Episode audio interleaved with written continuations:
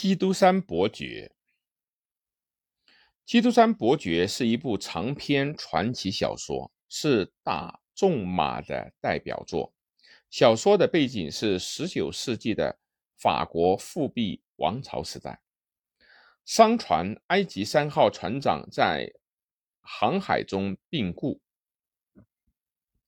十九岁的邓蒂斯升为船长，并准备与美丽的美西蒂斯举行婚礼。邓蒂斯返航回马赛港的时候，突然被捕，并被囚禁在马赛岸边的伊夫岛上监狱的死牢中。他在这里过了十四年与世隔绝的生活。导演这一悲剧的。正是嫉妒邓蒂斯的提升与婚姻道路的拉斯、弗兰及维尔福，他们向巴黎当局告密，说邓蒂斯身上带着拿破仑的一封密信。拿破仑当时被流放在阿尔巴岛上，监狱生活度日如年。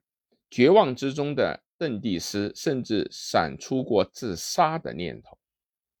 四年后的一天，他住在那间监牢下，露出了一个洞口，这是同一宿舍里的法利亚神父挖通的。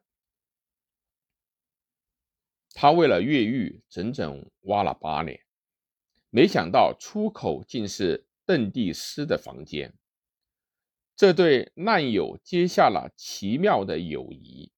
神父告诉邓蒂斯，在基督山荒岛上埋藏着财宝的秘密。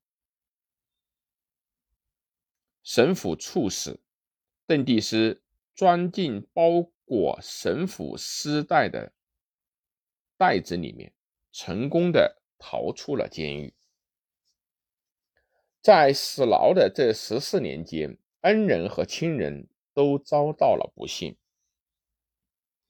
而设计害人的那三个人却都发了迹：一个发了横财，一个当上了贵族院的议员，还有一个成了巴黎的首席检察官。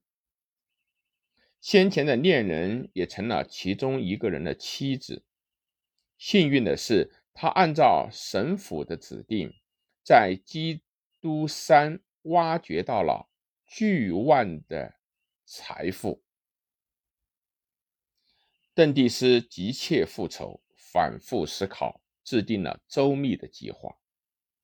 邓蒂斯化名为基督山伯爵，涉足巴黎的社交界。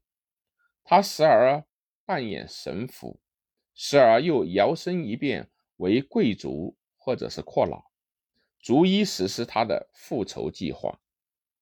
那三个恶人，一个自杀，一个发了疯，还有一个破了产。复仇以后，他带着巴黎的绝世佳人飘然而去。大仲马的三个火枪手、铁面人等儿童文学作品也很受欢迎。他是《茶花女》的作者小仲马的父亲，作品多达数百部，是个多产的作家。